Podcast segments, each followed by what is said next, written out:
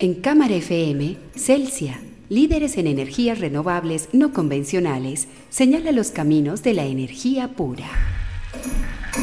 Produce Universidad EIA y su grupo de investigación Energía.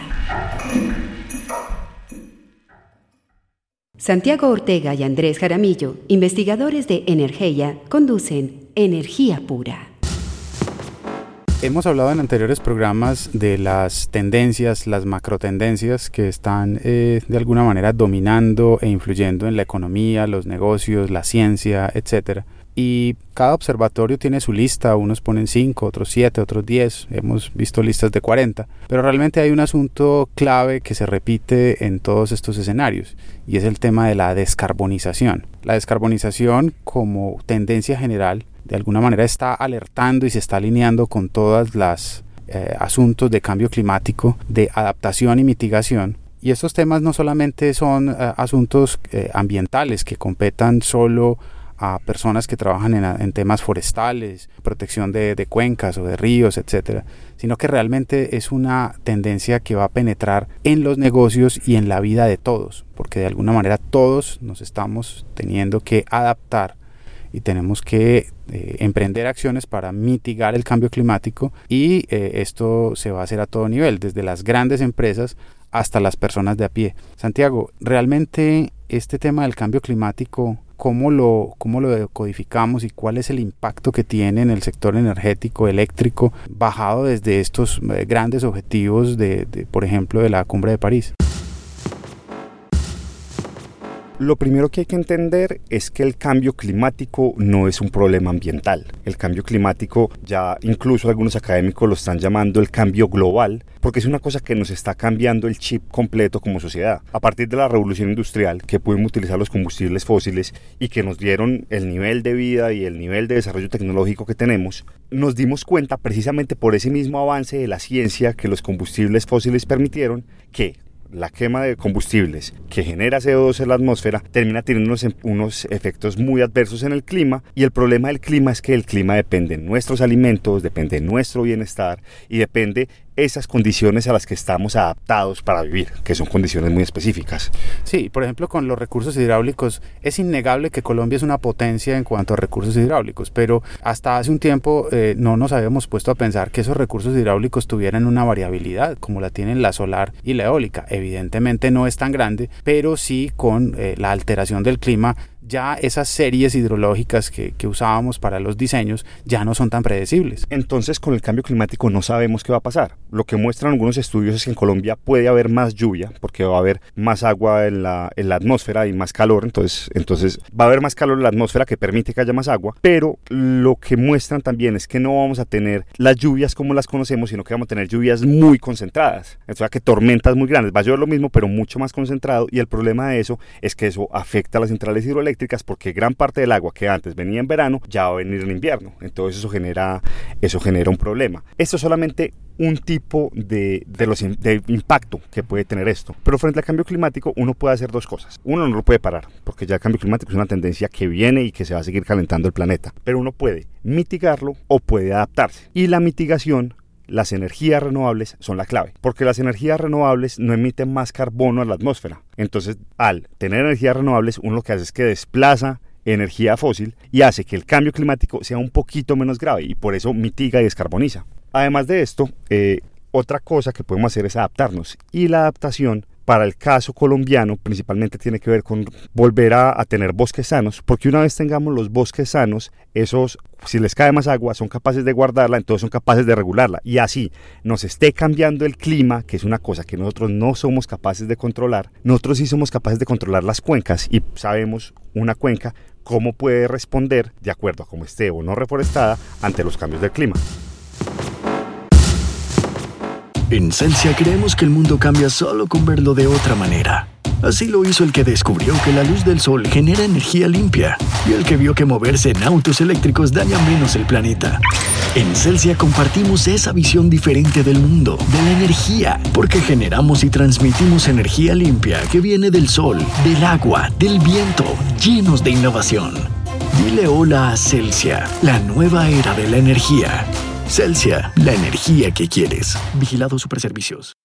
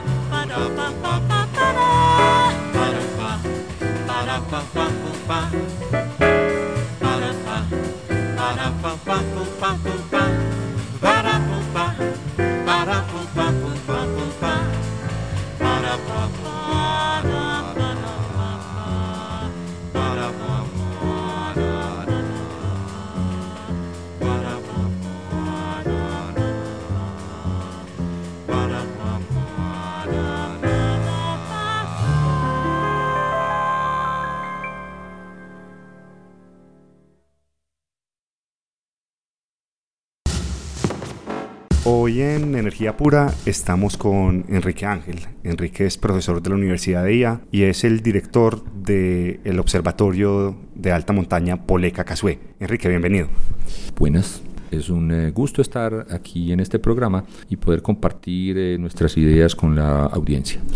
Enrique, el cambio climático es uno de esos grandes, grandes señales que todos los sectores económicos tienen que prepararse. El cambio climático, ¿cómo afecta al mundo de la energía? El mundo de la energía tenemos que considerarlo como un balance entre unas necesidades sociales que nos determinan un consumo de energéticos, varios energéticos, y del otro lado del balance está la oferta de producción o de aprovechamiento de esos energéticos.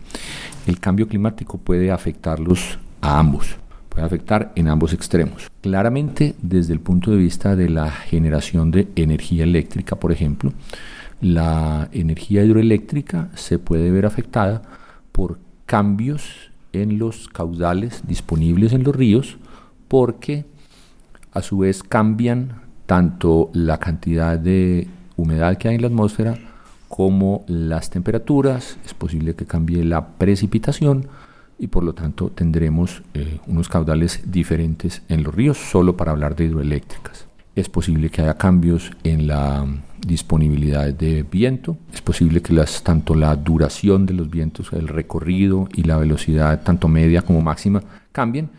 Y vemos ahí que hay claramente dos variaciones desde el lado de la oferta. Ahora bien, desde el lado de la demanda, hay muchos usos de la energía relacionados con el control de la temperatura. Si tenemos un cambio en las temperaturas medias y también en las temperaturas máximas y mínimas, vamos a tener, por ejemplo, diversos em, cambios en los consumos dedicados a aire acondicionado, dedicados a refrigeración, porque vamos a tener temperaturas y humedades diferentes. Entonces, como vemos, esto nos puede afectar los dos lados de la, balanza del, del eh, equilibrio energético, digamos, suministro en cada momento. Y para el caso colombiano, eh, la universidad ha desarrollado algunos estudios sobre los impactos que podría tener, por ejemplo, las cadenas de embalses. ¿Qué puede pasar en Colombia bajo escenarios de cambio climático? Sí, la Universidad de IA ha realizado algunos estudios, específicamente uno muy cercano al tema que estás em, preguntando, es el eh, análisis de los caudales en la cuenca del río Nare y digamos de la situación climática en el, en el río Nare, realizaron para varios horizontes de tiempo y para varios horizontes de emisiones de mm, CO2 y por lo tanto de carbono equivalentes y por lo tanto de gravedad o no del, em, de la situación del cambio climático, se realizaron, se utilizaron los pronósticos realizados por los organismos internacionales y se, eh, con base en estos números, se estimaron nuevos caudales, nuevas temperaturas y esto nos lleva a unas disponibilidades diferentes en las cadenas de, generación y digamos en este caso no llegamos hasta los eh, consumos y más bien nos centramos en algunas otras eh, variables que eran de interés de, mm, los que eh, pidieron el estudio que eran mm, digamos más relacionadas con el riesgo de riesgos de deslizamiento riesgos de erosión riesgos de inundaciones. Todo esto puede estimarse por lo menos una dirección mm, de la dirección de cambio, es decir, estos pronósticos no son del nivel de exactitud que uno pueda decir 1% más o 1% menos, pero sí indicar una dirección de cambio, qué cosas están aumentando, qué cosas están disminuyendo y, van, y lo van a seguir haciendo en el curso de las próximas décadas. En Celsia creemos que el mundo cambia solo con verlo de otra manera. Así lo hizo el que descubrió que la luz del sol genera energía limpia y el que vio que moverse en autos eléctricos daña menos el planeta. En Celsia compartimos esa visión diferente del mundo, de la energía, porque generamos y transmitimos energía limpia que viene del sol, del agua, del viento, llenos de innovación. Dile hola a Celsia, la nueva era de la energía. Celsia, la energía que quieres. Vigilado Superservicios.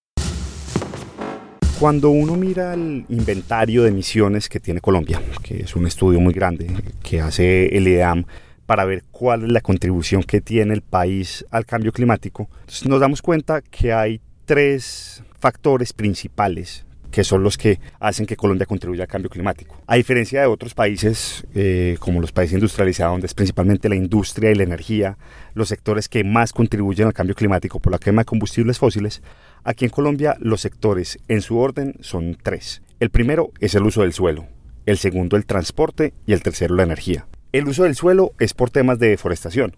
Cuando se deforesta, se pierden los bosques que se conocen también como sumideros de carbono o como estos lugares que atrapan carbono de la atmósfera. Entonces, cuando se tala, esto, el, carbono, el carbono se pierde, entonces genera emisiones. Además, que muchas mucha la ampliación de la frontera agrícola es para la ganadería, que también genera unas emisiones importantes. El, el, sector que le sigue es el sector transporte, porque el transporte en Colombia sigue siendo un transporte predominantemente fósil, tenemos algunos metros, algunos metrocables, pero la gran mayoría del transporte en Colombia se mueve quemando diésel o gasolina. Y el tercer sector en importancia es la energía eléctrica. Aunque la energía, como nosotros tenemos una matriz hidro que no genera emisiones de CO2 en su operación, es, digamos, relativamente limpia comparada a los otros países. Entonces, Colombia en este momento está haciendo acciones muy fuertes para atacar el tema de deforestación, más ahora que después del proceso de paz de las FARC, digamos que la frontera agrícola se abrió y en las ciudades se está mirando mucho el tema de, transporte y de descarbonización del transporte. Andrés, ¿de qué se trata esto? Decías que los dos sectores, eh, estos dos sectores combinados de energía y transporte, pueden llegar a ser, digamos, importantes frente a la composición de, de, esas emisiones. Y realmente yo creo que eh, es algo que angustia a muchas personas, nos angustia a todos cuando vemos temas de cambio climático en general en el mundo, puede que Colombia no sea un, un gran contribuyente, pero realmente es un problema global y que no respeta fronteras. Pero el lado positivo es que se están empezando a generar una cantidad de iniciativas y una cantidad de, digamos, de, de formas de, de, de, pensar cómo nos adaptamos y cómo mitigamos ese cambio climático. Es un hecho y, la ciudad lo hemos visto. Hemos visto una cantidad de foros, de reuniones, de iniciativas que están precisamente promoviendo la discusión y abriendo el tema para que se hable sobre cómo la ciudad, en este caso Medellín, va a ensayar estrategias de electromovilidad y, de adaptación, no solamente en los grandes proyectos como metros o como metrocables, tranvías, etcétera, sino a nivel personal, cómo esto va a llegar hasta cada uno de nosotros y cómo nosotros nos vamos a pensar entonces, cómo yo como ciudadano estoy eh, ayudando, contribuyendo a la mitigación o, a, o, o, lo contrario, a los efectos adversos del cambio climático. Claro, porque la mitigación en transporte es un tema potentísimo y es un tema que las personas de a pie tienen mucho control. Digamos, un ciudadano a pie puede que no tenga mucho control sobre las emisiones de deforestación, a menos de que tenga una, una finca o un terreno en alguna parte que quiera reforestar. Puede que no tenga mucho control sobre el tema de energía. Ahí, digamos, tiene un poco más porque puede tener eh, generación renovable en su techo. Si vive en, en, una casa que pueda tener un techo, pero muchas veces puede que no, te, no, no, no lo pueda hacer. Pero el tema de movilidad, que es una cosa que los ciudadanos hacemos todos los días, ahí el ciudadano tiene una contribución muy fuerte al transporte porque la decisión diaria que se tome de o caminar, o coger el carro, o sacar una bicicleta, o montar en transporte público, o incluso de vivir cerca del trabajo, va a tener unos efectos agregados que a lo largo del año terminan siendo una contribución muy importante de parte de los ciudadanos. Otra de las estrategias, Santiago, que se está presentando en la ciudad y que es muy interesante, es todo el tema de, pensarse justamente, como lo decías, el trabajo. Muchas empresas grandes han ensayado pilotos de teletrabajo y sabemos que en la ciudad esto ha sido bastante exitoso. Muchas personas ya evitan los desplazamientos y eh, en otros casos eh, ensayan alternativas de coworking en espacios abiertos donde puedes tener eh, decenas de empresas trabajando en el mismo lugar. Estos sin duda son efectos puntuales que seguramente tendrán eh, una repercusión y si se replican posiblemente sí puedan ser estrategias bien importantes tanto para cambiar el clima en la ciudad como para hacerlo de manera global. En Celsia creemos que el mundo cambia solo con verlo de otra manera. Así lo hizo el que descubrió que la luz del sol genera energía limpia y el que vio que moverse en autos eléctricos daña menos el planeta. En Celsia compartimos esa visión diferente del mundo, de la energía, porque generamos y transmitimos energía limpia que viene del sol, del agua, del viento, llenos de innovación. Dile hola a Celsia, la nueva era de la energía. Celsia, la energía que quieres. Vigilado Superservicios.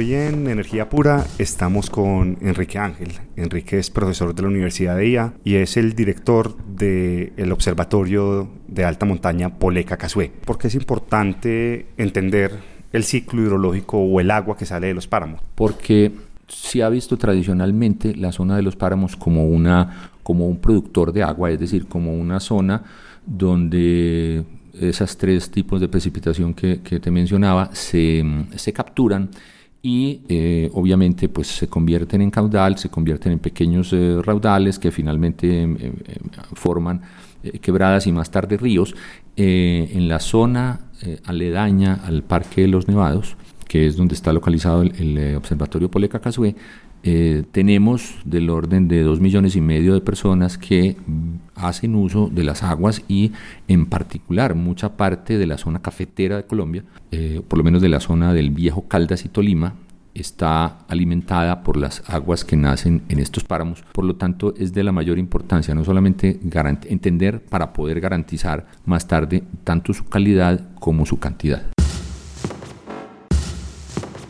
Hablemos de Poleca Casué, el Observatorio de Alta Montaña y Cambio Climático de la Universidad de EIA. ¿Cuál es la historia de Poleca Casué y dónde queda? Bien, hace aproximadamente una década, un eh, estudio que se realizó en Colombia que se llamó, se denominó el INAP, buscaba crear protocolos de seguimiento a las variables climáticas eh, más importantes, digamos, desde el punto de vista de cambio climático.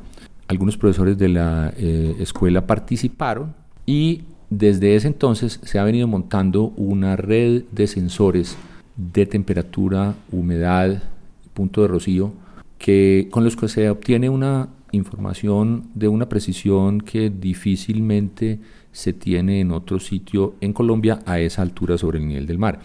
Estamos hablando de mediciones de esas tres variables continuas eh, con periodo horario, es decir, que se tienen 24 datos cada día y hay algunos puntos donde se tienen 10 años continuos de mediciones, lo que hace una información muy densa, muy precisa, muy realmente muy apropiada para entrar a determinar no solamente temperaturas medias y tendencias medias, que son relativamente fáciles de medir, sino otro tipo de variaciones que ya requieren mejor, eh, mejor información. Por ejemplo, cómo ha ido cambiando el, eh, los periodos eh, de días consecutivos que, se, que superan una cierta temperatura.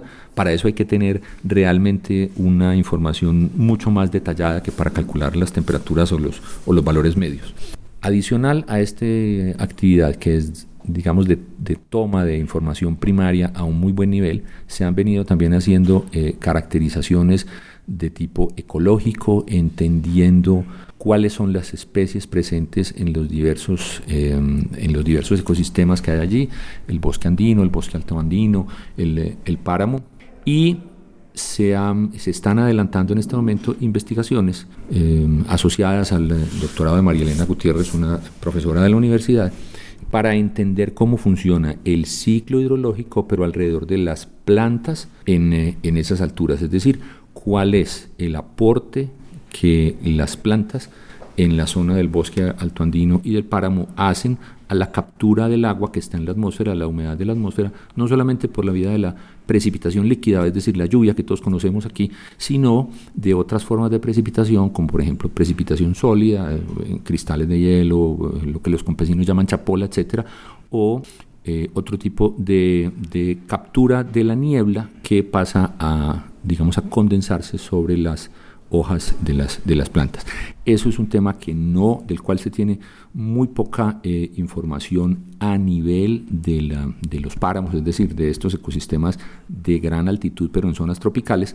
Y digamos, ahí estamos como en el caso de la, de la medición de variables climáticas, estamos haciendo un eh, trabajo que es eh, muy de punta porque se está llegando a, a generar bien información nueva, bien conocimiento nuevo. En Celsia creemos que el mundo cambia solo con verlo de otra manera. Así lo hizo el que descubrió que la luz del sol genera energía limpia y el que vio que moverse en autos eléctricos daña menos el planeta. En Celsia compartimos esa visión diferente del mundo, de la energía, porque generamos y transmitimos energía limpia que viene del sol, del agua, del viento, llenos de innovación. Dile hola a Celsia, la nueva era de la energía. Celsia, la energía que quieres. Vigilado Superservicios. Ven acá, negrita. Tú nunca has comido cuchifrito.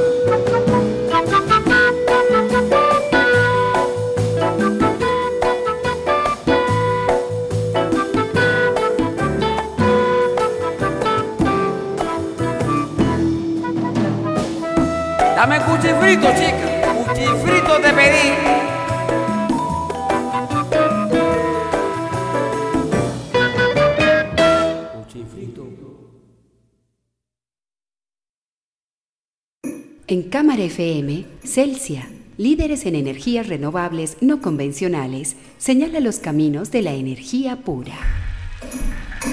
Produce Universidad EIA y su grupo de investigación Energía.